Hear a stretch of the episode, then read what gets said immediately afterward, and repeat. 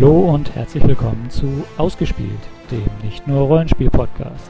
Heute der Klönschnack vom Nordcon 2012.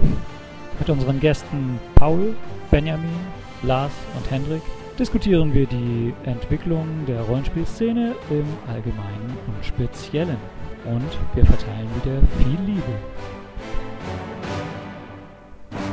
Wir sind auf dem Nordcon, wir sind hier im Koboldkeller. Äh, Wir haben die einheimische Population fast ausgerottet, deswegen ist es jetzt der Ausgespielt-Keller. Das Ausgespielt-Team ist da, ich stelle euch jetzt gar nicht erst wieder vor, ähm, aber wir haben zwei Gäste, immerhin. Und die könnten sich jetzt mal kurz vorstellen. Ich bin Benjamin, wie letztes Jahr. Hast du keinen Warst letztes Namen? Jahr auch schon Benjamin? Also. Ja, Das ist echt langweilig. okay, ich bin Paul diesmal. Hallo Paul. Ich heiße wirklich Paul. Ich heiße Paul Benjamin. Also insofern, Ach, du, du, du hast letztes Mal schon unter falschem ja, Namen. ich habe, ja, mein Rufname ist Benjamin, deswegen geht das gerade noch so durch. Okay, Diesmal bin ich Paul. gut. Paul. Paul. Gut. Ich habe das ebenso gemacht. Ich heiße eigentlich Lars Hendrik, aber Lars tut es völlig. Also, wir wollen es nicht übertreiben. Und ich bin etwas überrascht, dass wir so wenige sind. Das letzte Mal hatten wir doch einen ziemlich großen. Ja, wieso? Wir haben doch jetzt Paul, Benjamin, Lars und Ja, letztes Mal waren wir ja noch Untergrund. Jetzt Ah, ja. Mainstream, Ja. jetzt spielt es keine Sau. Nein, das Problem ist natürlich, dass äh, ich glaube Shadowrun gegen uns läuft. Shadowrun? Es läuft Shadowrun gegen uns? Was Was mache ich hier? Wollen wir wieder mit Ersteindrücken loslegen?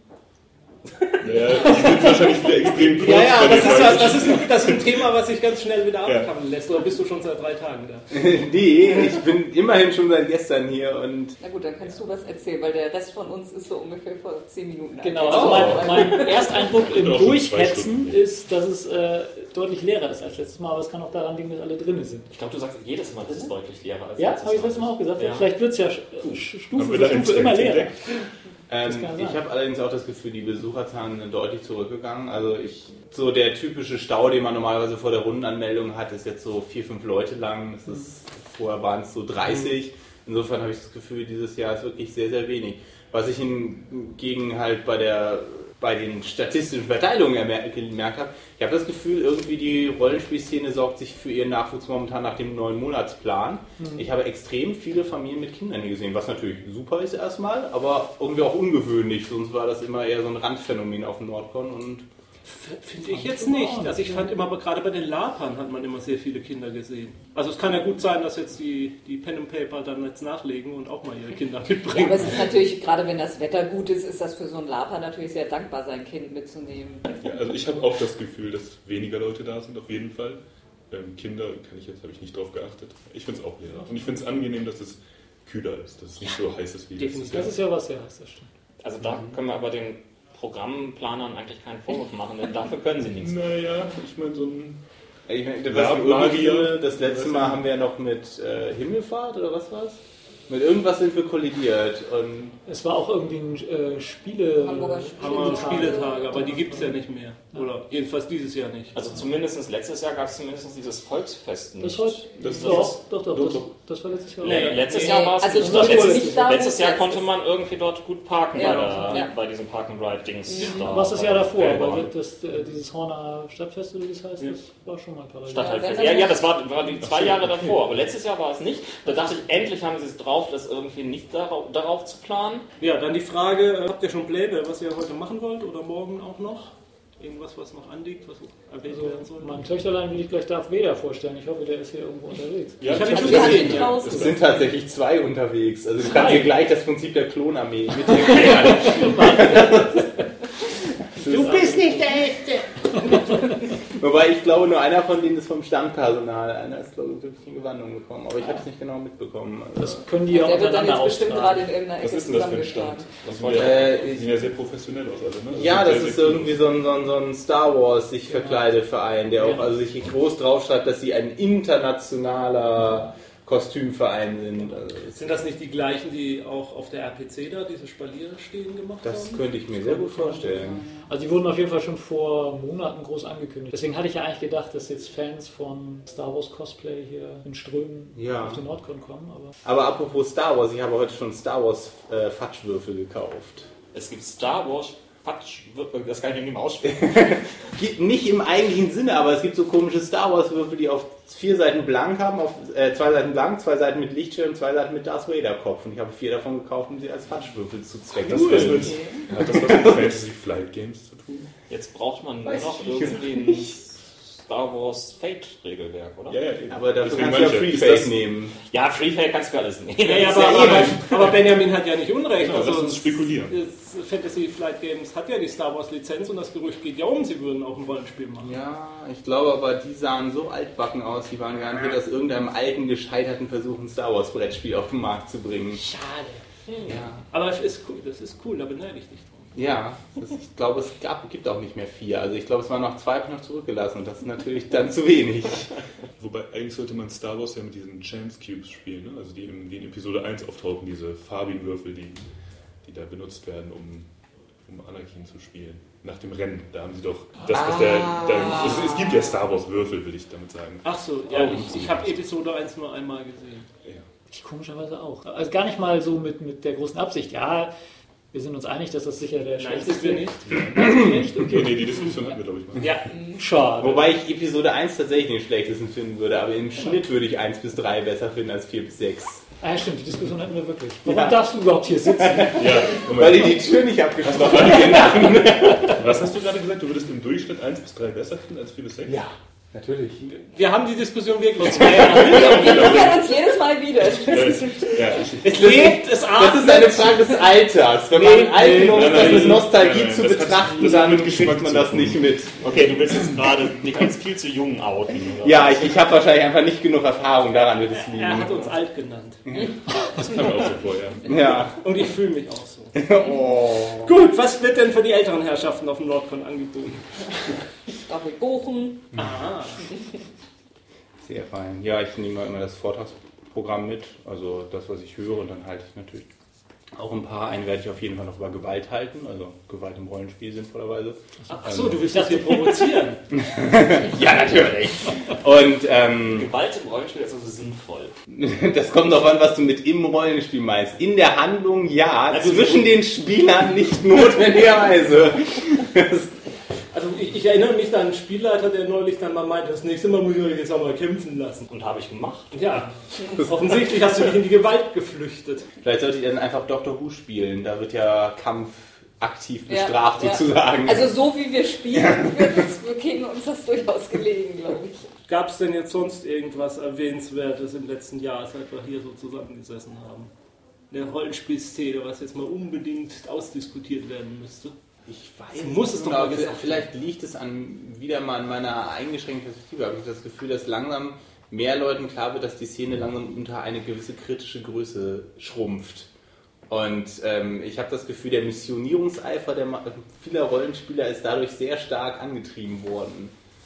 Aber das Ja, wo, woran machst du das fest? also ich kenne zum Beispiel relativ viele DSA-Spieler, die als halt ähm, diese ganze Ulysses-Umgruppierung gemacht ist, die ja, auch wenn es keiner zugibt, natürlich auch nicht ganz unerheblich passiert ist, weil Ulysses halt auch irgendwann die Einnahmenquellen zunehmend runtergehen. Ne? Und ähm, die dann plötzlich gesagt haben, so, äh, wir sollten vielleicht mal dringend mehr Einsteigerrollenspiele haben. Und da wird ja auch der Markt zunehmend mit bombardiert. Also wenn du dir Aborea anguckst, wenn du dir sowas wie Dungeon Stairs anguckst, das ja da mittlerweile auch sehr stark für frequentiert wird. Also ja, das- Korea hatten wir ja letzten Nordcon irgendwie gerade als Neuerscheinung gehabt, wenn ich mich recht entsinne. Hatten Ja. halt. War das denn ist erfolgreich kommerziell? Also, So weiß man's. Laut Aussage der, von 13 Mann sogar sehr viel mehr, als sie erwartet haben. Leider weiß ich nicht, was ihr Erwartungswert Ja. war. das ist immer so wie, das neue Produkt ist viel besser als das davor. Also es gibt ja nie so richtig Vergleich, aber ich finde es immer interessant. Also es ist ja einer der, meiner Kenntnis nach, der einzige Verlag, der das macht, ist ja äh, Evil Head Productions, gut jetzt für den US-Markt, die dann mal sagen, wie viel verkaufen sie eigentlich von ihren einzelnen Rollenspielen. Und wenn man sich zum Beispiel anguckt, was die an Dresden-Files Bänden verkauft haben, das ist im niedrigen vierstelligen Bereich. Und das ist weltweit der Verkauf. Und das Und dann- ist sehr erfolgreich. Ja, ja, das war eins der meistverkauften.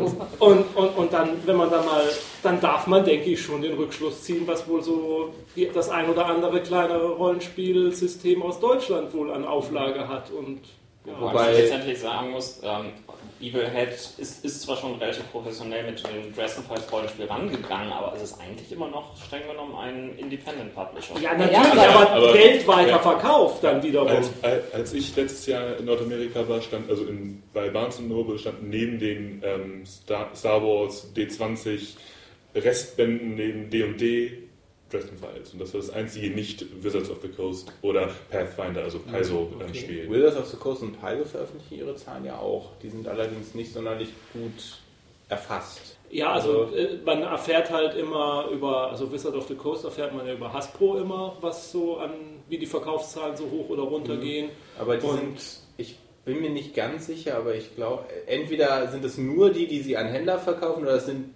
nur die, die sie nicht an Händler verkaufen. Auf jeden Fall muss man immer so ungefähr zurückrechnen.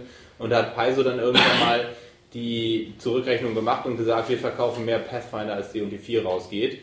Und ähm, ich weiß nicht, wie gut die zurückgerechnet haben, aber Wizards hat nicht widersprochen. Und das spricht dafür, dass sie recht haben. Und äh, Perfekte Überleitung zu, was hat die Welt bewegt letztes Jahr zum Thema Rollenspielen. Also, dass ja, die 5 kommen? ja, zum Beispiel D&D 5. Über Herr der Ringe könnten wir uns noch unterhalten, finde ich. Der eine Ring? Ja, also der eine Ring. Ja. Eins zur Zeit. Also Ja. dann, dann machen wir erstmal erstmal die, die Next oder fünf oder wie auch immer man das nennt. Ähm, ich gebe zu, ich habe es mir ähm, runtergeladen, also diesen, diesen Test, den es ähm, da je- jetzt gibt und habe reingelesen und war irgendwo leicht enttäuscht, weil so großartig neu war es nicht. Es Im hatte, Vergleich zu 3 oder zu 4? Weil die sind ja Vergleich völlig zu unterschiedlich. drei. Ah, okay. Ähm, meiner Meinung nach bauen sie, knüpfen sie relativ stark an drei an, haben manche Sachen einfach ein bisschen, ge, mir fällt das deutsche Wort nicht ein, gestreamlined, haben eigentlich nur einen wirklich schönen neuen Regelmechanismus mit den Advantages und Disadvantages neu reingebracht. Die haben Vor- und Nachteilssystem. Äh, nee, nee, nee, nee. Das, das, nicht, das, das ist es nicht. Das ist es nicht. Advantages und Disadvantages ist eine neue Regelvariante, die im eigentlichen Fertigkeiten oder Angriffswurf auftaucht. Wenn ähm, du jetzt beispielsweise jemanden in die Zange nimmst, Ja. gab es ja vorher irgendwo so einen leichten Plus-Modifikator. In diesem Fall ist es so, dass du dann ein Advantage gegenüber dem anderen bekommst. Dieser Advantage macht sich dann bemerkbar, indem du nicht mehr mit einem W20 würfelst, sondern mit zwei W20 würfelst und den besseren der beiden nimmst. Aha. Ein Disadvantage funktioniert analog, du nimmst nur, den schlechteren. Ja, das ist also im Endeffekt diese, diese Vereinfachung, die sie zu 4 schon gemacht haben, dass sie alles mit nur einem Bonus erschlagen, jetzt mit einem anderen Regelmechanismus erschlagen. Es ist ein anderer Regelmechanismus. Ich, ich finde ihn gar nicht so, so, so schlecht, weil du einfach eine andere Erwartungskurve dadurch irgendwie reingequetscht kriegst. Ja. Also das war so das Einzige, wo ich sagte, hm, das ist sehr charmant. Bei allen anderen stellte ich fest, ja, ja, das ist doch sehr, sehr 3-0 Oldschool. Aber ich meine, sie haben ja aus ihren Fehlern dann zumindest gelernt, oder? Weil mit D&D 4, War D&D 4 wirklich ein Fehler? Ja, das wäre jetzt auch die Frage. Also- ist das ein Eingeständnis jetzt, dass die Nachfolge äh, also es ist kommt? natürlich sehr schwer zu beurteilen, wenn man seine neue Edition zu einer weltweiten Finanzkrise rausdrückt, dann ist schon durch den schlechten Zeitpunkt einiges zu erwarten. Aber Aber eigentlich Ich- verkaufen sich Spiele gerade in äh, solchen Krisenzeiten besser. Du meinst größerer Eskapismus? Äh, Ja, das Leuten? ist Dann, definitiv dann so. spreche ich dafür, weil deren Zahlen nämlich sehr viel schlechter waren, als sie erwartet haben. Also ich habe mich mal mit jemandem unterhalten ähm, darüber, wie die deutsche D&D-Lizenz ähm, verlaufen ist. Der hat das von mitbekommen und die haben ja, ähm, Feder und Schwert hat ihnen von Anfang an gesagt, Leute, was ihr euch da vorstellt, ist völlig Ja, unrealistisch, das kann man komplett vergessen. Dann hat's, ist es halt auch nicht eingetreten, was sie sich vorstellten, dann haben sie den die wieder weggenommen und halt gesagt, so, wir haben jetzt aber die und die Zielsetzung und mit der suchen wir uns jetzt einen deutschen Ja, anderen Verlag. Und die anderen deutschen Verlage haben gesagt, was habt ihr denn für lustige Ideen? Die sind wirklich, also von dem, was mir da geschildert wurde, und das war keiner von Feder und Schwert, der also irgendwie da beleidigt sein könnte, Wizards of the Coast ist rumgerannt wie die kopflosen Hühner.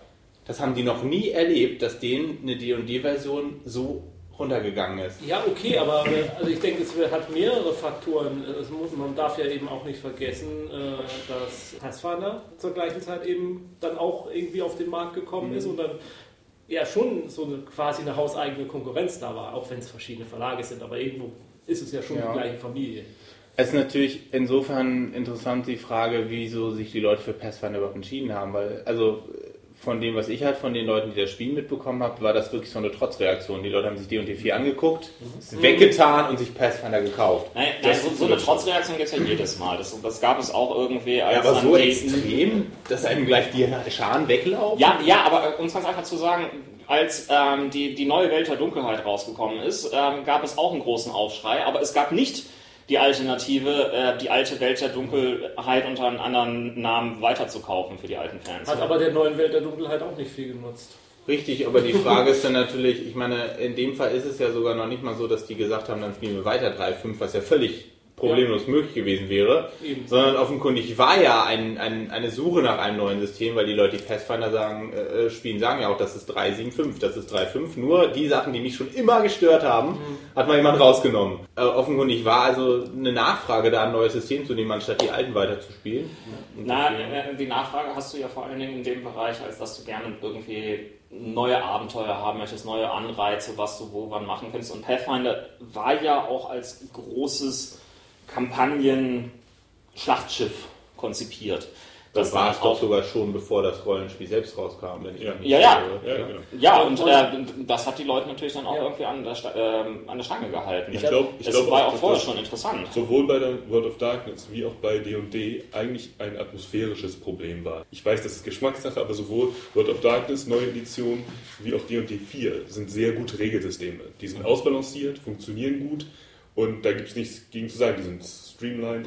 Nur ähm, was halt fehlt, ist vielleicht das, was man sich erwartet hat von der Old World of Darkness oder von D&D, also neue Rassen, die da nicht mehr so reinpassen oder ähm, eine andere Geschichte, die auf einmal nichts mehr mit der Apokalypse zu tun hat, Vampir-Klane, die immer noch genauso heißen, aber Ja, dann zum ja, Teil ja, doch ja. nicht mehr so sind. Ja, ja, aber also, genau das habe ich eben, zumindest für World of Darkness, genau das habe ich auch gedacht. Mit den Regeln war nichts verkehrt. Es war nur, Und D&D es 4, war also nicht ich mehr die bin Welt, die die Leute wollten. Star Wars D20 Spiel, also Sage-Edition, und die ist hervorragend. Das ist wirklich ein sehr gut spielbares System, wenn man Bock hat auf, ähm, es ist natürlich Tabletop. crunchy, es ist natürlich Tabletop und es ist Action geladen, aber die funktionieren. Das ist Ja. Haben da denn so viele Bock drauf? Das ist nämlich die interessante Frage. Weil ich habe das Gefühl, dass sich der Wizards auch einfach eine sehr schlechte Vorstellung davon hat, was seine Fans eigentlich wollen. Aber, Weil, also gerade Aber 3 3.5 ist doch auch so. ähm, richtig, aber von vielen Leuten wurde es nicht so gespielt.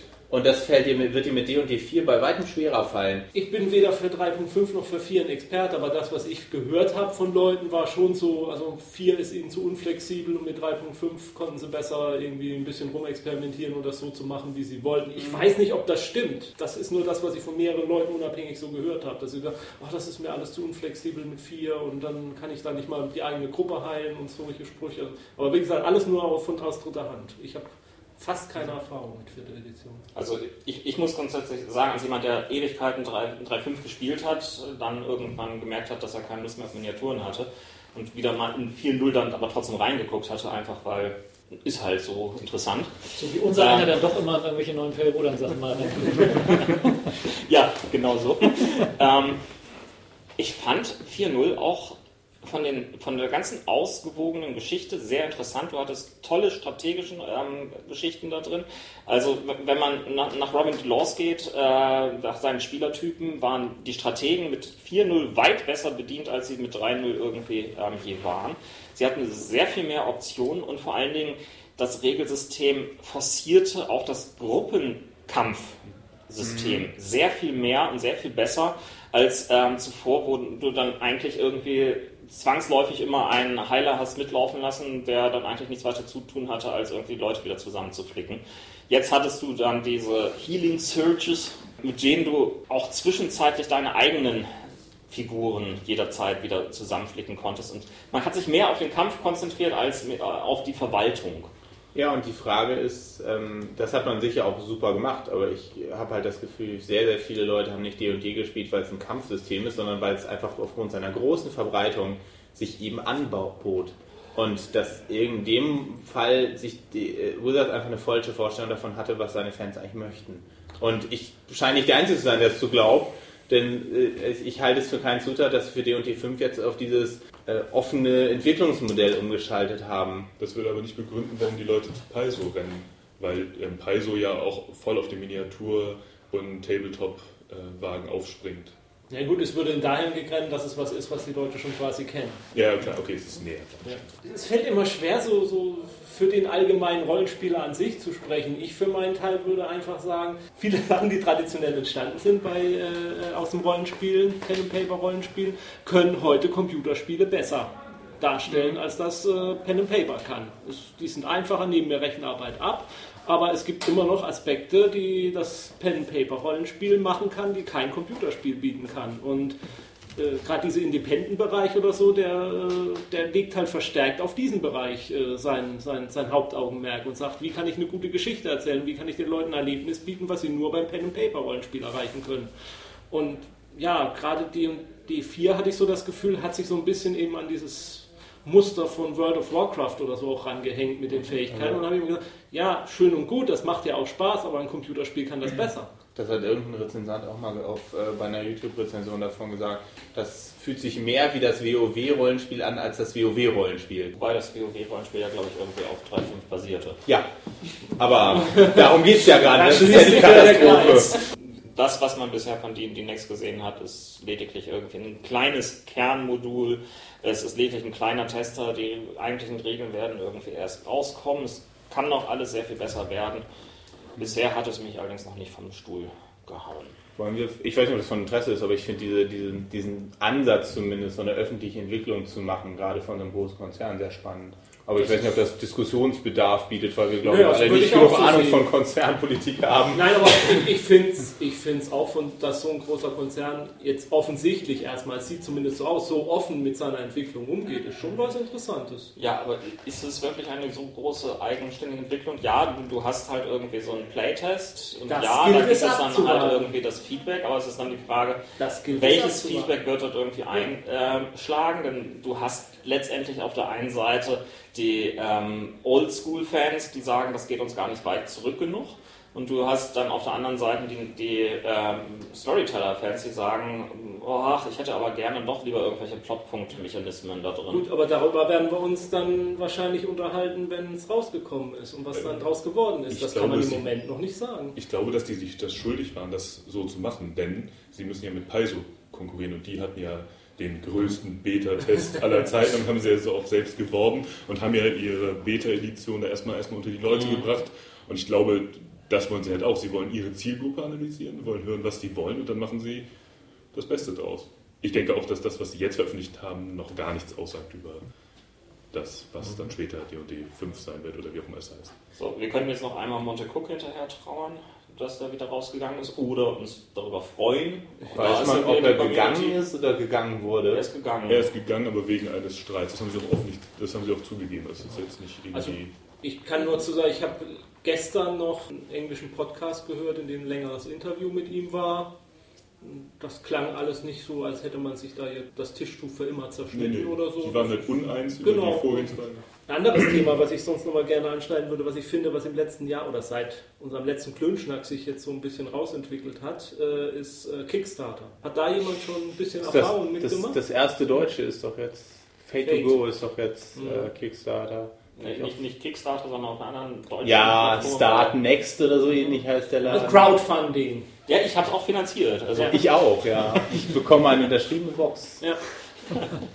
Nein, also ich, ich finde, äh, das trifft jetzt nicht allein auf die Rollenspiele, sondern auf den ganzen Spielemarkt an zusammen. Also bestes Beispiel ist jetzt äh, Steve Jackson Games, was mit, äh, mit Ogre ein Brettspiel sehr erfolgreich äh, bei Kickstarter Crowdfunding durchgeführt hat. Nicht auch der Typ, der Mon Monkey Island damals äh, als Ja. Hauptverantwortlicher war, mal eben 2 Millionen Dollar Genau. für sein neues Projekt eingefahren oder irgendwie sowas in der genau. Größenordnung? Tim Schäfer.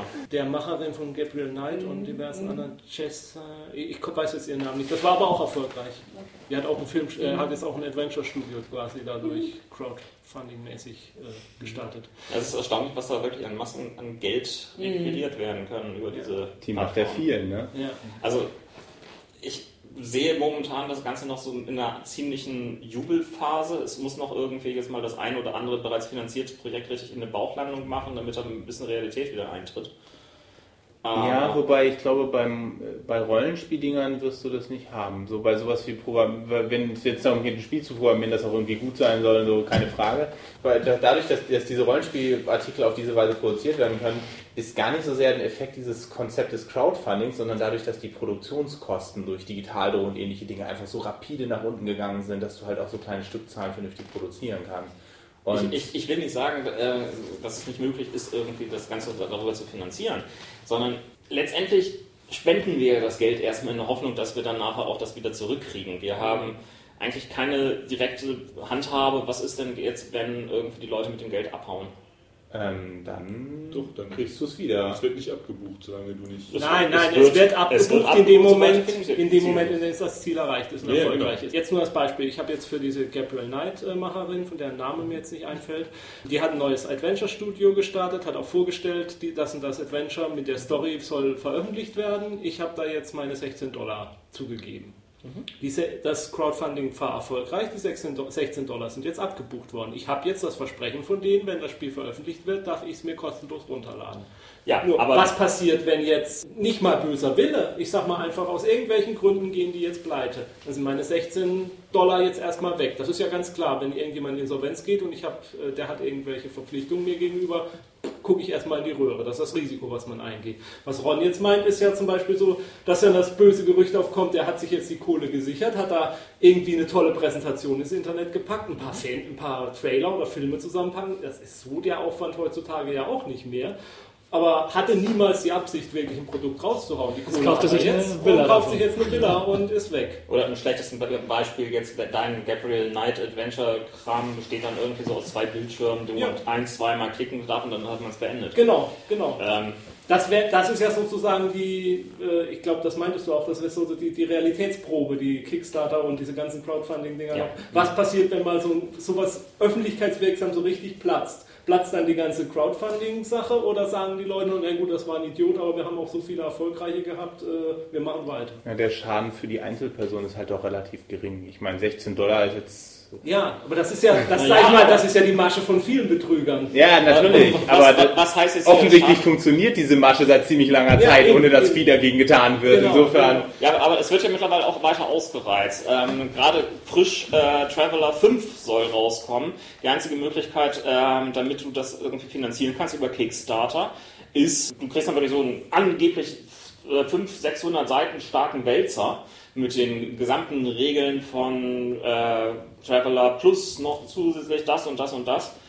Aber äh, das kostet dann auch schon einmal 140 Dollar, damit du irgendwie Ja. dieses Regelwerk dann irgendwie bekommst. Eine hier. Frage für das Zivilrecht, ne? Ja, gut, müssen wir jetzt hier nicht vertiefen. Was, was jetzt mal in die Runde, wer von euch hat schon mal Kickstarter teilgenommen oder was Ähnlichem teilgenommen? Melden hilft jetzt nicht, ich sage einfach mal ja. Nur einmal bei Fate to Go. Ja.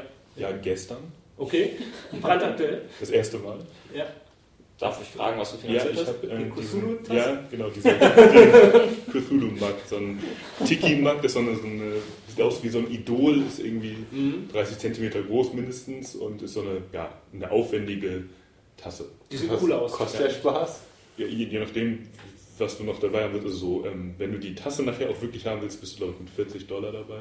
Ist das auch dann internationaler Versand? Nee, nee, da muss noch 10 drauf tun. Ja, ja, genau. Weil das ist immer das Ja. etwas blöde für die äh, für uns Deutsche, sage ich jetzt mal, wenn wir bei englischen Sachen mitmachen oder amerikanischen, dann müssen wir noch den internationalen Versand bezahlen und dann wird es oft richtig teuer. Gerade zum Ja. Beispiel dieses Steve Jackson Ogre Game, äh, wenn man das nach Deutschland dann verschickt haben will, das ist das kostet gleich nochmal doppelt so viel wie das ganze Spiel. Ich habe Dino Ap- Ap- Apocalypse bei äh, Mhm. Fred Hicks Games Kickstarter einmal unterstützt.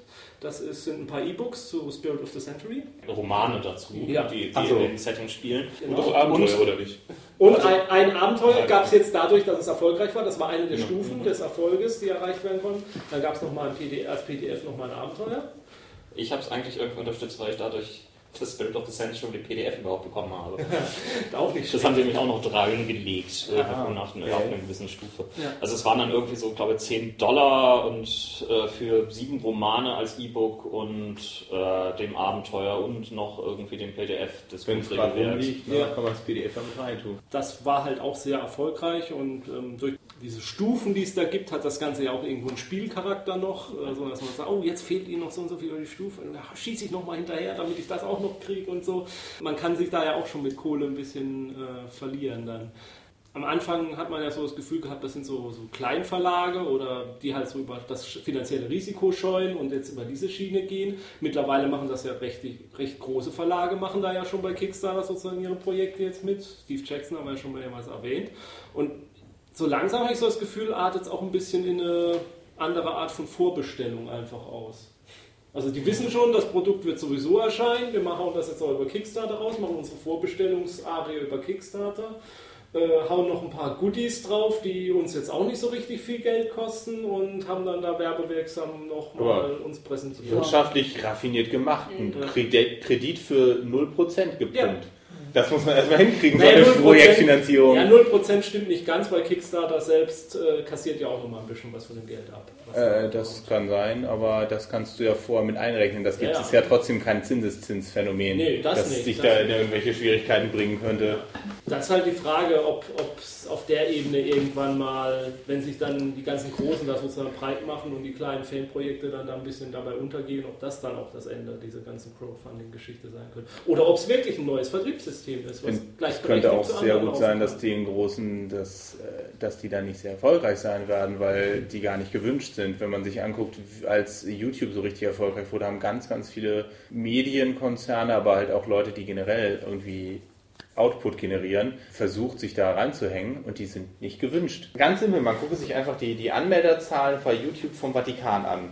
Das ist das Zentrum des, der größten Weltreligion des Planeten. Und die haben irgendwas bei 100.000. Und da kommen, ich weiß nicht, mittlerweile sind es wahrscheinlich noch sehr, sehr viel mehr, aber es ist trotzdem beeindruckend, dass irgendwelche japanischen Kinder, die lustige Mario-Videos machen, doch erfolgreicher sind. Und ähm, weil das ist einfach offenkundig von dieser von diesem Medium und von den Konsumenten dort gar nicht gewollt, dass diese Form von, von Leuten von außen da reinkommen und so die, die schöne, heile Internetwelt kaputt machen oder annektieren wollen. Und ich habe das Gefühl, dass teilweise da auch so, so, so ein leicht rebellischer Geist entsteht. Ja, ist die Frage, ob dann der erste Große mal irgendwann auf die Nase fällt. Diese Vampire-Spezialedition, wie hieß sie denn jetzt? Äh, 20. Jubiläum? Genau. Lief die nicht auch über Kickstarter? Ich bin nicht hundertprozentig sicher. Ich glaube, das hat Wildwolf selbst irgendwie Okay, ja. geregelt. Ich bin aber nicht ganz, ich würde nicht drauf schwören. Ja, Ich glaube auch. ja, gut. Ich bin nur tierisch angepisst, dass ich es verpasst habe. Das kann man bestimmt noch irgendwo kaufen. ja, also man kann das ähm, sich bei Drive-Thru und äh, RPG Now, was ja quasi das gleiche ist, kann man sich die bestellen, also Print on Demand. Aber nicht diese coole in Leder eingebundene oder Wer hat sie und wird sie dir für genügend Geld Ja, ja, die war schon teuer genug und das hätte ich auch bezahlt. Das war Mhm. irgendwie so ja, irgendwie 120 Dollar oder sowas. Das hätte ich eventuell noch gemacht, aber ähm, nicht. Ich habe letztens mal geguckt, was die, die limitierte Cthulhu Traumlande ähm, Oh. Version mittlerweile kostet. Es ist, also ich, ich habe das Ding damals gekauft, weil ich dachte so, ah, limitiert, vielleicht brauchst du es ja doch irgendwann mal. Hätte ich das mal nicht aus der Verschweißung gelöst. Ne? Das Ding, also für 250 kann man das loswerden. Das hat mal 50 Ich gekostet. weiß, ich weiß. Aber das Buch ist ziemlich gut. Also, Ja, mir hat es einfach auch als Buch sehr gut gefallen. ja, ja, ich, ich fand es auch sehr schön. Was ich ein bisschen komisch fand, ist dieses Katsulu, das da mit drin war. Das, ist, das, Ja, das das mussten sie irgendwie noch loswerden, Ja, oder? aber das, das fand ich nett. Das, ist schon nett, aber es hat Das damit nichts zu tun. ja, das, das, war mal in Kosulu Genau, ne? genau. Ja, genau. Und Das das, war auch so ein leichtes Versprechen, was äh, komischerweise sogar auf ein, zwei Nordcons davor ein Mensch von Cthulhu so dem abgerungen wurde, ob denn da mit Cthulhu nochmal was gemacht wird. Und dann hat er sich gewunden und dann war das wohl das Ergebnis davon. Das, Ja, das ist aber so richtig viel haben die Sachen jetzt nicht miteinander zu tun. nee, eigentlich überhaupt nichts. Aber, Ja. äh, Naja, Eben. Lovecraft und Katzen haben sehr, sehr, sehr viel Nein, miteinander. nein, Ja, Traumlande und Katsulu. Achso, ja doch, die haben auch Ja, ziemlich doch, also zu tun. die, die Katzen haben schon viel mit den Traumlanden zu tun, das ist richtig. Aber das Cthulhu-Regelwerk weiß ich jetzt nicht, ob das unbedingt viel mit dem, mit dem Traumlande-Regelwerk hat. Das, glaub ich, das hatte, glaube ich, nicht so viel Nee, miteinander die, zu die tun. können unabhängig voneinander Ja. Sie sind es auch. Die sind nur zufällig im gleichen Paket verkauft worden. Ja. Habt ihr die neue Deutschland-Box? Also es ist ja jetzt keine Box mehr, sondern die Neuauflage als, Ja. als Regelwerk euch an? Ich habe halt. dann. Ich hab's, ich hab's mir gekauft auf der letzten Spiel jetzt Mhm. und ich hab's auch noch nicht reingeguckt. Ich finde es total klasse. Also ich meine, wenn man das alte gelesen hat, ist es wahrscheinlich nicht so spannend, aber es ist halt eine Ist das echt gleiche, um- oder? Ist das nicht identisch? Es ist deutlich überarbeitet und ein paar Kapitel und Abenteuer haben sie getauscht. Also ich würde nicht sagen, dass man das neue unbedingt braucht, aber es ist, es schaden kann es auch nicht. Und ich hatte die Box nicht und es ist es ist halt eine großartige Weltbeschreibung für etwas, wovon man sonst halt nicht so viel Ahnung hat. Bis hin zu so Kleinigkeiten wie, wie ist eigentlich die Etikette? Wie geht man mit jemandem um, den man noch nicht kennt? Das ist ja in den 1920ern nicht so simpel gewesen wie heute. Das Einzige, was mich daran stört, ist, dass die, die haben hinten so eine Lasche drin, wo man so eine Karte reintun kann. Und sie haben auch die Karte drucken lassen, aber offensichtlich haben sie einen kleinen Fehler gemacht. Die Karte ist nämlich größer als das Buch und dann passt es gerade noch ins Buch, so mit leicht die Ecken werden umgeknickt, aber in diese Lasche, womit sie dann ja auch noch ein paar Millimeter höher und weiter links siehst, äh, geht es gar nicht. Das heißt, es liegt neben der Lasche und die Lasche ist für, keine Ahnung, Charakterbögen da oder irgendwie sowas. Ja, da, da kommt bestimmt bald ein Patch. genau. Spannende Frage eigentlich. Wann wird das erste größere Rollenspielbuch, jetzt mal von äh, Free Fate abgesehen, vielleicht auch mal von Pegasus, die mal ein Traumlandebuch, weil sie eben wissen, die äh, Verkaufszahlen werden nicht so groß sein, dass sie mal das sowas über Kickstarter auch machen. Sie Kommt haben ja auch Punkt? für die äh, Berge des Wahnsinns Geschichten haben sie ja so eine Art ähm, Umfragen gemacht, wo man sich im Internet anmelden konnte, was ich auch getan habe. Ne, so, äh, wer will die Boni-Sachen ausgedruckt haben? Genau. Und, und ähm, ja, das hat ja auch ganz gut funktioniert. Ja, war, war dann halt ein bisschen komplizierter eben noch, weil Ja, man dann eben die ja. 5 Euro dann extra überweisen musste und so, aber das wäre sowas, was ich über diese Plattform dann ganz gut funktionieren könnte. Die interessante Frage ist natürlich, geht es irgendwann komplett aufs digitale Medium? Ich weiß Fragen, es wie sich nicht. die Lesegeräte in Ja. der Hinsicht Ja, entwickeln. Noch ist es so, dass du auf dem Kindle PDFs nicht lesen möchtest. Ein iPad Ähm, ist stimmt, halt ja. sehr teuer. Ja, und ich weiß nicht, irgendwie auf dem iPad lese ich auch noch nicht so gerne. Gut, das iPad 3 könnte jetzt irgendwo langsam einfach wegen der besseren Auflösung dort gewinnen. Ich sag mal, das würde dem Roll der Rollenspielszene jetzt auch nicht gut tun, wenn man sagt, also wenn ihr Kinder, wenn ihr Rollen spielen wollt, da gibt es ganz tolle Bücher, aber erstmal müsst ihr euch für 500 Euro ein iPad kaufen. Das Und dann sagt das Kind, das habe ich doch längst, Ja, seit ich okay. fünf bin. Also ich glaube, es ist noch nicht so weit, aber der Tag könnte kommen. Ich weiß es ehrlich gesagt nicht, weil ich, ich glaube, es ist tatsächlich wirklich ein Kostenpunkt, weil wir, die Szene wird halt immer kleiner und dementsprechend sind natürlich die Gewinnmargen auch Ja. entsprechend klein. Dann ist natürlich die Frage, was gewinnt? Die Tatsache, dass Medi digital total günstig ist, aber eigentlich nicht so richtig beliebt oder das etwas beliebtere, aber doch deutlich teurere Drucken von den Dingern. Und Im Zweifel gewinnt ja immer die, gewinnt ja immer die Kostenfrage. Weiß ich nicht. Ich glaube, es, es befruchtet sich auch sehr gut. Also ich habe jetzt ähm, als Rizi-Muster ein Buch für die Anduin zur Verfügung gestellt, rein digital. Und das habe ich mir danach gekauft, weil ich es so gut fand. Mhm. Deswegen, ich Ist, bin da halt auch ein ist jetzt aber die, die Frage, ist vielleicht dann schon on demand die Lösung? Also das heißt, man bestellt es und es wird dann erst halt gedruckt, wenn man das auch wirklich irgendwie ähm, kaufen möchte. Denn ich, ich habe so ein bisschen auch das Gefühl, dass irgendwie die, die eigentlichen Rollenspielhändler auch mal mehr sich ausdünnen. Und äh, Benjamin, du hattest eben gerade, entschuldige, äh, nicht Benjamin, Paul. Ähm, Bitte du. Nein, das war Benjamin, der das gesagt hat. das war Benjamin. Nein, nein, nein. Das, Was das, sagen? ich, ich muss das deutlicher machen. Paul, du hattest gerade erzählt, dass du in den USA bei Barnes Nobles, was ja auch eine große Kaufhaus, Bücherkaufhauskette, also Genau. vergleichbar vielleicht noch mit Thalia hierzulande, Genau, ist, äh, eine Rollenspielecke gefunden hast. Ähm, ich kann mich nicht daran erinnern, dass ich irgendeinen Thalia kenne, der so etwas vorhält. Dafür haben sie Seifen. Da wäre ich mir echt nicht so sicher, wenn ich ehrlich bin. Also Ja? mindestens online, glaube ich. Ja, das ja, mag sein, äh, aber online selbst- ist okay, aber ich, ich meine Selbst der, große, selbst der große Teil hier in, äh, in der Europapassage hier in Hamburg, der hat keine Rollenspiele. Nee. Also, Aber glaub, dafür äh, hat er die Hälfte seiner Fläche für Schokolade. Ja, Also ich glaube, auch Bücherläden geht es nicht so gut. Wir Nee, kriegen es nur nicht so mit, weil sie sehr viel ihrer Fläche für anderen Blödsinn dann verwenden. Nein, aber ich denke auch, dass es diese Art von Koexistenz irgendwann geben wird. Wir haben äh, digitale Dokumente, die lesen wir und sagen uns, oh, das gefällt uns jetzt wirklich gut, das hätte ich jetzt gerne auch als Buch. Dann bestelle ich mir das als, äh, als äh, Book on Demand noch. Dann kriege ich das auch nochmal als Hardcover zugesendet. Auch vielleicht dann auch in einer etwas edleren Version, weil man dann ja auch sagt, also dafür gebe ich dann auch ein bisschen mehr Geld aus. Das stelle ich mir dann ins Regal. Und wir werden sehr viel Funktionsliteratur und auch äh, Rollenspielbücher haben, die wir einfach nur noch digital haben. Wir sagen, die habe ich jetzt, dann lese ich mal drüber. Ja, ist ganz nett, aber muss ich jetzt nicht als muss ich jetzt nicht im Regal stehen haben. Ja, aber brauchen wir nicht diese, diese, diese Stolpersteine im, im originalen Handel? Also, dass man halt irgendwo mal ähm, einfach über das Genre stolpert. Es Also wäre für- bestimmt toll, wenn es so wäre, aber dadurch wird es leider erstmal nicht real. Also äh, das, ist ja ein, äh, eine Problematik, die ja nicht nur das Rollenspiel betrifft, die ist ja in allem, was irgendwie gedruckt äh, unterwegs ist, äh, so. Das fängt ja schon damit an, mit dem drüber stolpern in irgendwelchen Läden. Jetzt kürzlich war wieder der Gratis Comic Tag, der dessen Hauptzweck hier eigentlich ist, die Leute äh, mal wieder in diese Läden zu schaffen. Jetzt mal völlig unabhängig davon, ob man das jetzt äh, digital oder ausgedruckt äh, liest, was beim Comic ja noch eher auch noch in die Richtung ausgedruckt, weil da die Qualität vielleicht einfach doch noch besser ist, äh, geht. Äh, wer von uns, gut, gerade in dieser Runde sind es vielleicht noch mehr, aber so wer von der, von der Masse geht denn überhaupt noch in den Comicladen, um da zu stöbern, was es da für Comics gibt? Ich könnte mich nicht erinnern, wann ich mein letztes Mal in einem Comicladen gewesen wäre. Also ich war jetzt beim, also- Comic, beim Gratis Comic Tag tatsächlich in einem Comicladen nach Genau. Jahrzehnten mal Genau, wieder. genau. Um dann, um dann festzustellen, äh, nee, wir haben hier nur Deutsche.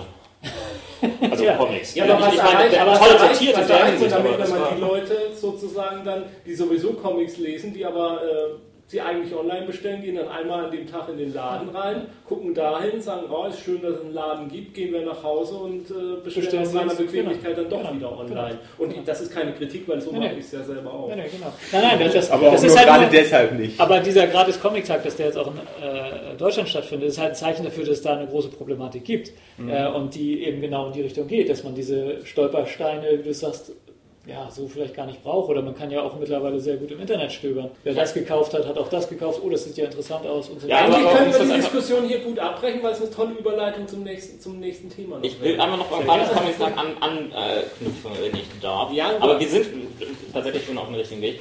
Ähm, Du weißt, Sind wovon wir ich, immer. du weißt, wovon ich spreche. ich habe die Vorbereitung für die heutige Sendung gelesen. Ja, das ist gut. Ähm, Verrat doch nicht, dass es eine Vorbereitung ist. ich habe in meinem Bekanntenkreis so einen Typen, der da sehr, sehr ein großer Evangelist ist und die immer weiter trägt, nämlich dich. Ähm, Wobei, was? dass der gratis Comic-Tag stattfindet und Ja. so weiter und ähm, du trägst es ja auch in andere Medien. Wird er überhaupt sonst irgendwie wahrgenommen?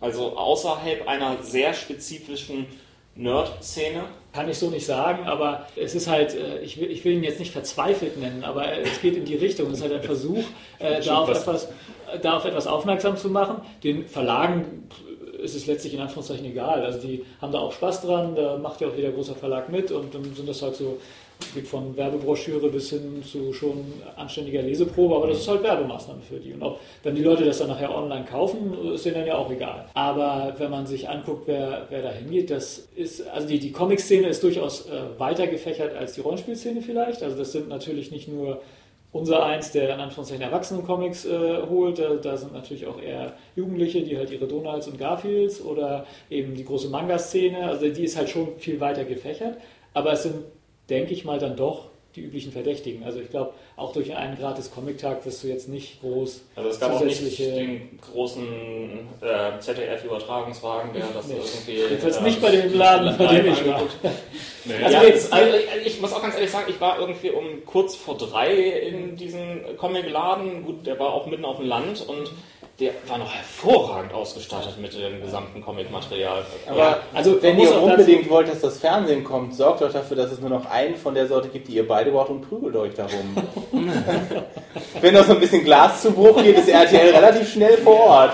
ja, genau die will man da ja nicht Also, um das nochmal ganz kurz äh, abschließend zu relativieren, das ist ja auch erst der dritte in Deutschland. Und wenn man sie, das so ein bisschen verfolgt, also ich habe sie, den ersten habe ich halt mehr aus Zufall auch mitgekriegt und dann aus Spaß, Evangelistentum, was auch immer, dann halt die, die äh, drei Jahre jetzt verfolgt. Das hat schon, ist schon deutlich gestiegen in der Resonanz. Also auch von dem, was, die sind ja gerade online, die twittern halt, äh, sind da sehr aktiv. Wenn man sich deren Followerzahlen und sowas anguckt, das ist schon, wenn man die drei Jahre vergleicht, ziemlich doll gestiegen. Also man weiß nicht, vielleicht kommt im nächsten oder übernächsten Jahr tatsächlich mal ein Fernsehübertragungswagen. Weiß ich jetzt nicht. Aber völlig von anzuweisen ist es auch nicht. Aber Und Ja, die Frage, ob es was brächte. Ja. Aber es bringt, es bringt doch, es kann doch so nichts bringen, wenn es Comic-Händler sind. Äh, Wo ich mir vorstellen kann, wo was bringt, ist, wir haben einen bestimmten Tag, an dem wir die Literaturforum Comic feiern.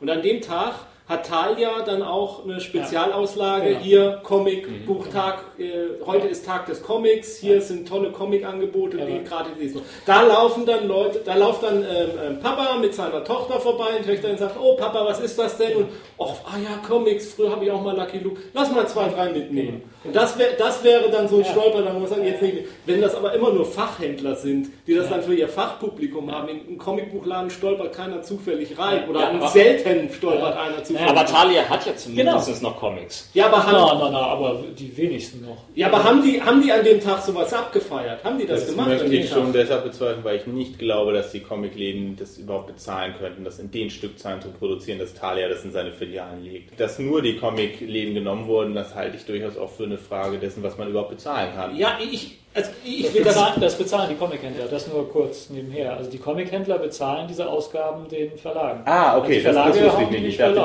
die, die Also das- Verlage Da, das Risiko liegt äh, bei den Händlern. Hm. Das ist, also da müsste Okay. in dem Fall dann Thalia in die Tasche greifen. Thalia dürfte ja mitmachen. Also die, die sagen ja, äh, Buch- und Comichändler machen Mhm. da mit. Es sind teilweise eben auch Buchhändler, die auch Comics haben, die da mitmachen. Aber ich wüsste nicht, dass dann Thalia mitmacht. Aber das wäre so der Punkt, wo ich sage, da, da könnte es so Ja. in der Art dann funktionieren, dass jemand zufällig drüber stolpert, wenn, wenn es verbunden ist mit Ja. irgendwas anderem. Aber ich glaube mal, dass die Thalias äh, dieser Welt das Genre eher aufgegeben haben. Ja, der Große in der Mönckebergstraße, der hat auch ein paar Comics. So, so kleinere, die, die haben das schon gar nicht mehr. Also ich glaube, denen ist schon klar, das Zeug kaufen die Leute sowieso online. Sicher in ihren Online-Shops. Ich war noch nie auf dem Thalia oder Hugendubel oder sonst was Online-Shop, aber da werden sie das vielleicht haben. Aber ähm, de- denen ist klar, die kommen mit, wie du eben sagtest, Schokolade oder irgendwelchen Souvenirs und sowas, da, oder Plüschtiere oder was da bei Thalia immer rumsteht. Da holen sie die Leute viel eher rein und dann nehmen sie vielleicht nochmal ein Buch mit. Jetzt, worauf ich rüber eigentlich raus wollte, am 16. diesen Monats, 16. Juni, ist ja dann auch der gratis, Free RPG Day, zumindest in den USA. Zumindest einige Rollenspielläden, also von den paar, die es noch gibt, in Deutschland nehmen da ja auch teil. Zum Beispiel hier in Hamburg, Atlantis, soweit ich informiert bin. Ja, eigentlich gilt, meiner Ansicht nach, gilt dafür das Gleiche für das, was wir beim Comic äh, Comicbuchtag jetzt gesagt haben. Fast noch krasser. So. Ja, ich glaube eben nicht, man wird da nicht irgendwelche neuen Leute, man wird Leute vielleicht, die, ja, vielleicht in der Form, dass man sagt, da stolpert dann einer rein und äh, der bisher nur D&D kennt und dann nimmt er mal hier den Gratis, Gratisbeilage, die es da gibt, zu Battletech mit und dann spielt er plötzlich mal Battletech vielleicht. Also auf der Schiene funktioniert es vielleicht, aber das ist dann sozusagen, dass man in dem in der kleinen Masse, die man hat, dann nochmal selber wildert. Aber dass man Ja. da neue Leute mit sowas reinholt. Ja, und bei Rollenspiel ist der Aufwand ja auch ungleich größer. Ein Comic kannst du, wenn du mal einen mitnimmst, äh, mitnehmen und selber lesen. Ja. Und ein Rollenspiel, ja, okay. Und jetzt für ein Rollenspiel musst du auch das Prinzip erstmal verstanden Ja, haben. das- ich glaube, Comic Was ist ist schon Rollenspiel? relativ selbst Ja, erklärt. klar. Aber Weil wer stellt denn deswegen- jetzt die Mitspieler hier? Hallo? Aber ich, ich könnte mir vorstellen, dass es gerade äh, vielleicht nicht so sehr für die Verlage, aber für die Händler natürlich sehr groß von Interesse ist, weil natürlich, ich meine, die, die Rollenspielläden scheinen mir noch schneller zu sterben als die Szene, weil natürlich die einfach außer Konkurrenz laufen gegen so Sachen wie Amazon, die ja auch alle Rollenspielprodukte dieser Welt haben. Weil das für die sind das ja auch nur drei Klicks und irgendwo in Italien wird das sowas dann eingelagert und mit der nächsten Fuhre halt hochtransportiert. Überhaupt mal, es gibt ja auch gar nicht mehr den Rollenspielladen. Also es gibt ja Läden, die dann, die haben ja dann noch Brettspiele und Genau, es gibt noch. Fantastikläden. Fantastikläden, genau. Gab es jemals wirklich reine Rollenspiele? Oh, ja, ja. Oh, das muss aber vor meiner Zeit gewesen sein. Wahrscheinlich. Das haben wir vorhin ja schon festgestellt. Andere Generationen. Also zumindest waren- Romane haben sie Das hab, waren, hab ich das immer waren, das waren Ja, ganz, ja, ganz ja, dunkle Romane. Orte, an die nie Licht schienen. aber dann auch Romane, die wirklich also äh, zu den Rollenspielen gehören. Ja. Und Fantasy-Romane und Science Ja, ja, also das kenne ich schon, Aber- dass das halt nur, dass es dann nicht- wirklich nur Fantastik mit drin ist, aber ähm, dass es wirklich nur Rollenspiele gibt. Heute Morgen an der Kasse ähm, hat ein Mensch hinter mir gefragt, sagen Sie mal, was ist das hier eigentlich? Und vielleicht sind auch Conventions ein guter Weg, einfach auffällig zu sein, wenn hier lauter Lab-Leute rumrennen und Menschen auf der Straße über uns stolpern. Interessante vor- Frage ist, ob man damit vielleicht nicht auch äh, eine völlig falsche Vorstellung davon vermittelt, weil ich meine, auf der RPC, da ist RTL eigentlich jedes Jahr und sie reden jedes Mal Blödsinn. Ja. Und zeigen immer nur die Leute, die gewandelt sind, meistens auch noch weiblich mit tiefem Ausschnitt und eigentlich nur Bodypainting an. Ja, aber um es ganz einfach zu sagen, die, die, die, die klassischen komischen Runden rund um den Tisch, wo gewürfelt ist, die sind halt nicht so toll Ja. rüberzubringen Das im hat Hat nicht so den Schauwert. Ja, ja, ich weiß. Also ich, ich verstehe schon, warum sie das machen, aber die Frage ist, ob man Aber das hätte eine Brettspielrunde ja auch nicht. Und äh, ich kenne mich da an dem Markt ja auch überhaupt nicht aus, aber ich denke mal, Brettspiele wird es auch weiterhin noch geben. Brettspiele sind sogar sehr, sehr erfolgreich. Ja, aber da Aber hat Deutschland auch eine besondere Tradition. Das Ja. kommt auch noch dazu. Also wir sind da ja führend sozusagen im Gesellschaftsspiel. Ja, aber da, erstens ist Brettspiel halt auch Familienspiel. ja, genau. Kinder kriegen Brettspiele geschenkt von, von Oma, Opa und was weiß ich und Konsorten und dann wachsen sie damit auf und ein paar davon bleiben halt hängen und spielen auch später noch Brettspiele. Ja. Und äh, du, du triffst den noch so nicht-Nerd irgendwo und kommst in Unterhaltung und dann sagst, ja, Siedler haben wir ja früher auch mal gespielt und so. Das, das ist einfach, das ist kultureller verankert. Ja, so gesehen kann man, wird Brettspiel vermutlich noch relativ lange kein Nachwuchsproblem haben, weil Brettspiel hat jeder als Kind. Es ist eben nur, dass sie gut dann nachher nicht mehr Aber damit weitermachen. das, äh, Obwohl, wenn- wenn man sagt, das- auch fast jedes Kind Comics, oder? Wenn man mal das so. Gibt es eigentlich einen Free Board Game Day? Leider nein. Wenn man junge Leute zu, dazu bringen will, Rollenspiele zu machen, dann muss man sich als alter Hase hinsetzen und muss sich die Arbeit machen oder, oder auch die Zeit nehmen, das mit denen zu spielen und nicht einfach zu erwarten, da die werden da schon von alleine drüber stolpern. Und wenn ich dann irgendwo einen Aufruf im Forum mache, dann melden sich 20 erfahrene Rollenspieler für meine Runde und sagen, ja klar, ich will dein Dino-Nazi-Zeitreise-Abenteuer spielen, sofort. Also hatte Benjamin hatte, äh, Paul hatte vorhin noch mal der eine Ring eingeworfen, aber ich weiß nicht, ob das jetzt schon wieder Ja, sowas vor allem auch aus bist Interesse, weil ich immer da, irgendwie mal hinterher. Ja. Das, ist, das ist auch deine Solange Sache, bis ne? es mal endlich einer spielt. ja, Das System ist Ja, großartig. ich weiß. Genau, solche Sachen will ich jetzt hören, weil ich habe es mir nicht geholt, einfach weil ich Prioritäten sozusagen verschoben habe. Ja, mich würde mal interessieren, hatte schon jemand sich näher angeguckt oder gespielt Ich und weiß jemand, wie die Resonanz ist? gelesen. Ne, ich habe es noch nicht gespielt, ähm, aber ich habe sich mich mit Leuten unterhalten, die es halt äh, spielen. Resonanz ist schwer abzuschätzen. Äh, äh, das Grundprinzip ist wohl sehr, sehr beliebt. Der Erfolg in Deutschland war zunächst recht groß, weil die gleichzeitig im Endeffekt mit der englischen Version rausgekommen ist. Allerdings hat die deutsche Version ein paar Übersetzungsschnitzer, also die, die halt im Layout das ist und die ich echt nicht schlimm finde. Also es ist einfach, ich habe zu keinem Zeitpunkt Schwierigkeiten zu verstehen, was der Mensch mir sagen möchte, selbst wenn der Satz ein bisschen komisch formuliert ist und das sind halt auch eher die Minderheit. Aber dadurch, dass es leider direkt auf dem Klappentext passiert ist, sind, ist halt, sind halt viele Leute davon abgeschreckt. Aber prinzipiell kann ich jedem nur empfehlen, zu Uhrwerk zu laufen, sich der eine Ring zu holen. Also ich, ich finde es ziemlich großartig, weil es halt das erste echte Herr der Ringe Rollenspiel ist. Weil vorher, wenn man sich so, so März anguckt, das war ja Rollmaster, das man anders verkaufen wollte. Und das, was die ähm, Ja, aber das war mein Einsteiger-Rollenspiel. für mich auch, aber das ändert nichts daran, dass es wenig mit Herr der Ringe zu tun hat. Ähm, die Cypher hat ja sein Coda-System damit verpackt und das ist halt das erste Mal, dass sich jemand überlegt hat, wie schreibe ich eigentlich das System, damit es Mittelerde wird und nicht, wie nehme ich Mittelerde, damit sie mein System wird. N natürlich hat, ist das System ist halt in vielen Punkten extrem einfach, aber es hat so äh, gewisse Akzentuierungen, die Mittelerde einfach extrem äh, gut erfassen. Allein die Tatsache, dass es halt diesen, diesen Fall in die Dunkelheit gibt und dass man halt einen Fokusgefährten hat, also eine Person, die besonders wichtig ist und an die man sie genauso wie man das in den Büchern kennt, dass Frodo und Gimli zusammenhängen und äh Quatsch, dass Frodo und Sam zusammenhängen und Legolas und Gimli. Ich habe daraufhin nach dem Lesen auch gleich angefangen zu überlegen, wer eigentlich Der Fokus der von wem ist. So Ja. bei einigen war es recht, recht offensichtlich, bei manchen war ich mir aber auch nicht. Äh, ja. Also Mary und Pippin über Kreuz. Ich, ich, ich glaube, glaub dass ich. tatsächlich, ähm, dass Frodo, Gimli und Aragorn ein, drei, eine Dreiecksbeziehung Frodo, Sam haben. und Aragorn. Also Frodo, Gimli Sam und Aragorn Legolas zuerst Jetzt hört doch mal den. Schweinekram auf! Zu, zuerst, zuerst habe ich das Gefühl, Frodo, Sam und Aragorn ähm, am, am, Anfang, bevor die sich trennen von der Gruppe und danach halt äh, Gimli, Legolas. Also Aragorn ist immer das dritte Rad am Wagen, das irgendwie Also noch hatte Ja, zugeschustert aber wird. hatte Aragorn nicht irgendwie was mit Boromir? Nee, ja, Also ich im Sinne von, dass er dass- der Ansicht war, dass er Boromirs Also Chef sein sollte und Boromir fand das nicht der, so. der Fokusgefährte für Boromir. Ach, die waren doch alle ganz doch. bitch! Aber für Also, Aragorn ist bis es, glaube ich, Boromir Frodo, das stimmt. Irgendwie, ach nein, wir wollen nicht spoilern. Und für Frodo, finde ich, ist es aber eher Gandalf. Die Gandalf wird doch Shadowfax dann. oh, okay, jetzt ist jetzt wird's wieder richtig. Okay. Dann fang du doch mal mit deinem Ich liebe es an. Lars, Äh, Paul, wollen nein, Hendrik. Hendrik, wenn, wenn er mit D. Hendrik. Ja, Hendrik. Äh, ja, das auch. Wollen wir einfach jeder einzeln für sich oder wollen wir in Kategorien rumgehen? Ja, eigentlich ja sowieso Ein- ein- nur nicht, jeder nicht einer. Podcast. Jetzt erstmal die Nicht-Podcaster und dann gucken wir mal, ob wir noch weitermachen.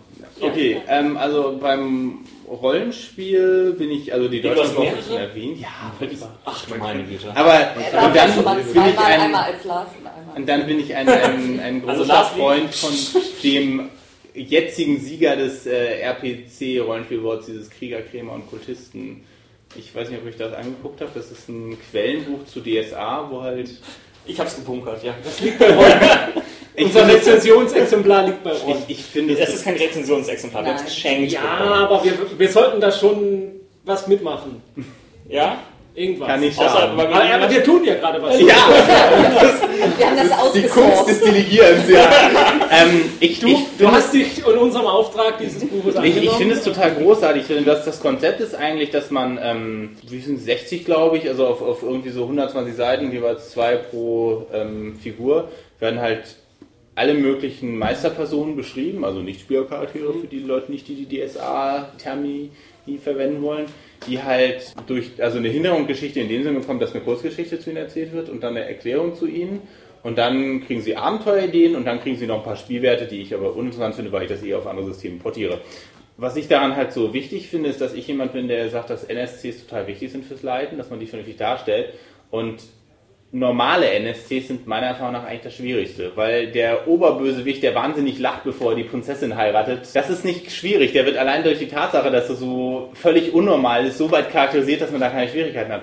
Aber halbwegs normale Menschen oder andere Völker ähm, darzustellen, ohne dass das eigentlich zu drei, vier Abziehbildern der eigenen Person werden, das finde ich relativ herausfordernd und deswegen finde ich diese Liste sehr großartig, weil sie halt einem sehr gut vor Augen führt, was für Dinge man eigentlich für selbstverständlich hätte als Spielleiter, auch wenn sie eigentlich nicht selbstverständlich sind. Kennst du Masks?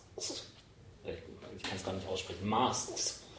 Das ist ja letztendlich auch so ein äh, nicht an DSA aufgehangenes, aber wir haben allgemein gehaltenes Sammelsurium an Also äh, NSCs. vom Grund, von der Grundidee her fand ich es aus dem gleichen Grund total toll. Ich habe aber reingeguckt und war relativ enttäuscht, weil ich bei ganz vielen das Gefühl hatte, die müssen einfach diese 1001 oder wie viele Zahlen es waren voll kriegen und deswegen sind halt auch drei Viertel absoluter Schund. Das, äh, vielleicht war es auch nur so mein erster Eindruck beim Reinblättern, aber ähm, Also das heißt, der Ausschuss ist geringer bei der, den der Kultisten. Ausschuss, also ich, ich habe, ich, wie gesagt, ich spiele keinen DS, äh, ich spiele DS, aber ich leite es nicht.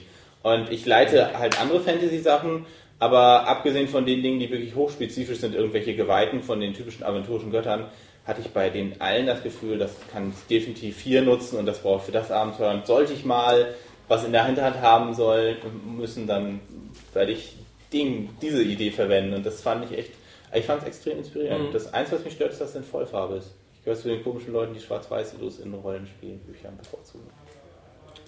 Gut.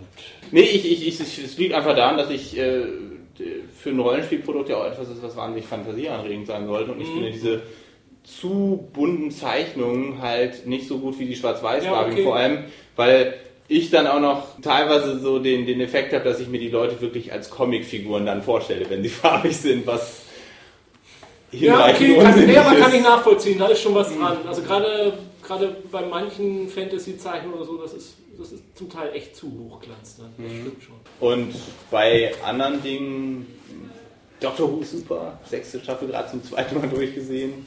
Es gab ja da jetzt aber gerade dieses Doctor Who ähm, Mini-Episode ähm, Achso, zum die Fackellauf. Da. Ja. Die kenne ich, die habe ich nicht gesehen. Ich habe die Time und die Space, die ja auch auf den DVDs drauf und die sind ja so großartig.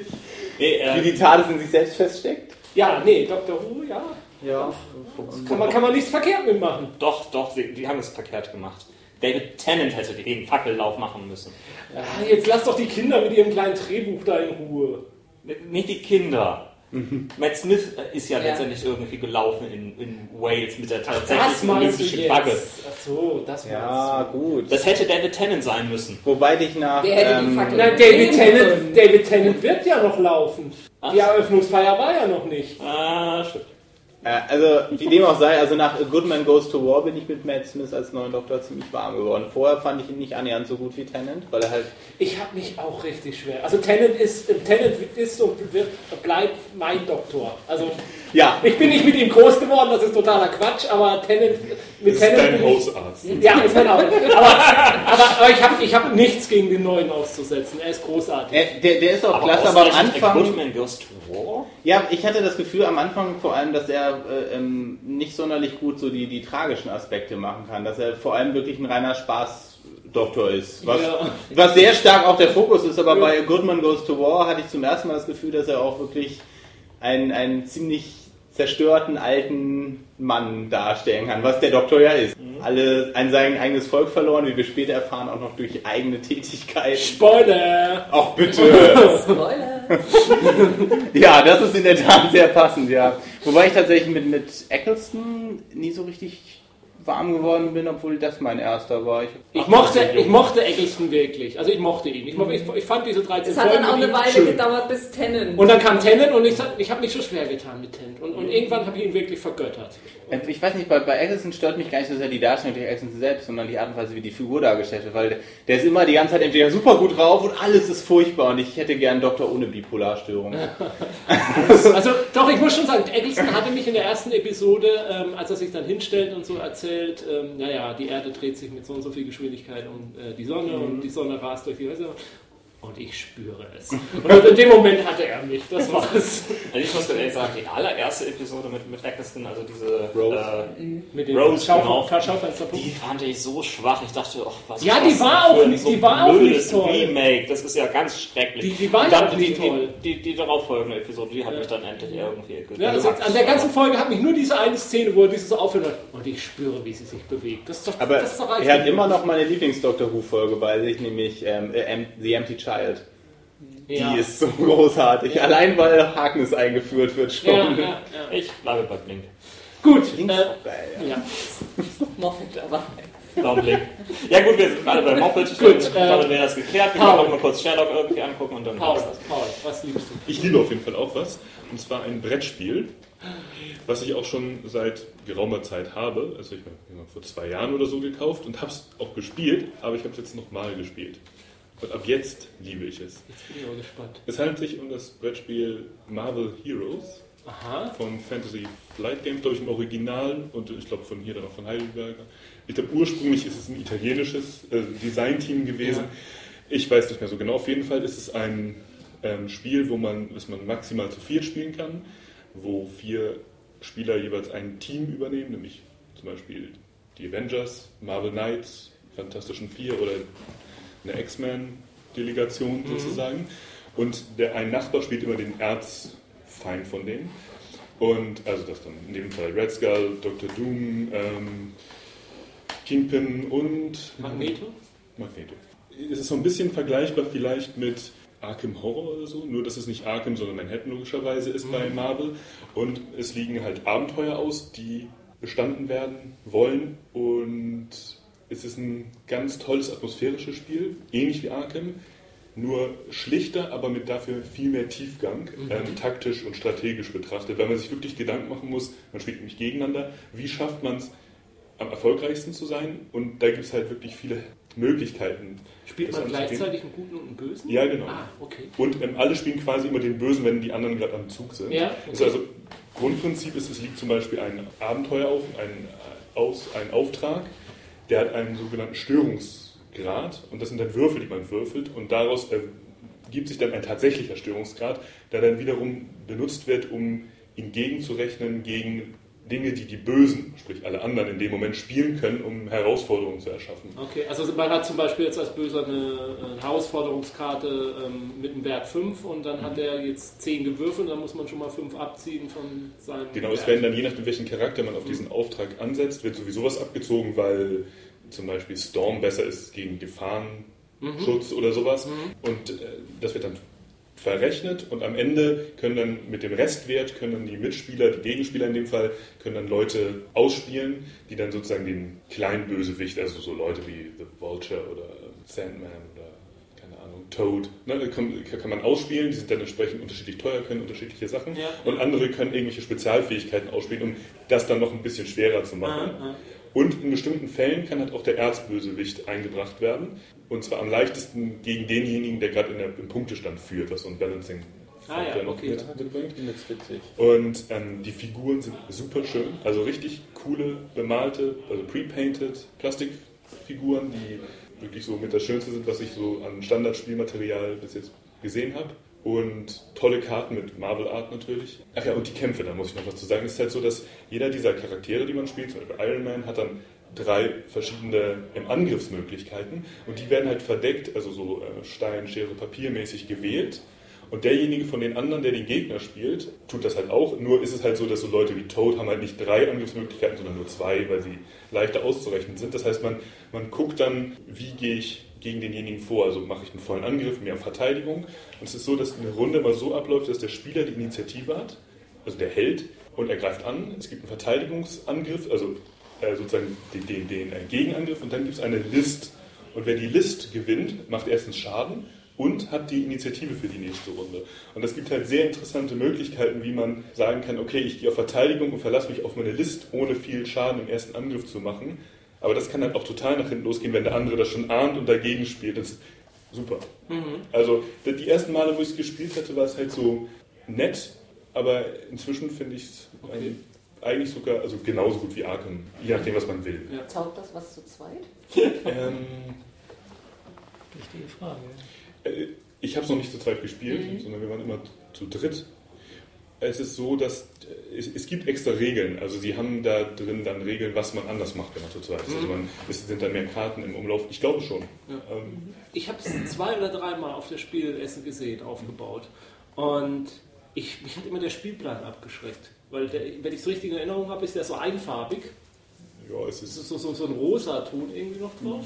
Oder habe ich das Ja, falsch ja, nee, nee, du hast. Ja, also Und, die- und irgendwie, ich habe, also gut, es war, auch, es war dann auch immer was los. Wenn es frei gewesen wäre in dem Moment, hätte ich mich sicherlich hingesetzt und hätte es ausprobiert. Aber das, deswegen habe ich es immer so angeguckt, ja, Marvel, ja, interessiert dich schon. Ja, so erst einen Blick, so spannend sieht es nicht aus, aber gut, dass du darauf hinweist. Also das wirklich will ich sehr gut. doch noch mal. Und der, der, der Plan ist es schon, es ist irgendwie so eine rosa Dominanz. Ich weiß aber Ja. gar nicht wo, weil ich glaube, das ist nur Hudson und ähm, East River, weil die ähm, Stadtteile haben jeweils eine Farbe, die auch relevant sind. Mhm, Und ähm, also wo da jetzt rosa ist, weiß ich nicht. Ja. Aber man hat ja auch die Karten die ganze Zeit Ja. und die sind halt wirklich. Ähm, Ja, wie gesagt, ich, ich habe auch nur, ich habe immer nur das Spielbrett gesehen und das hat mich irgendwie ein bisschen abgeschreckt. Ich weiß auch nicht warum.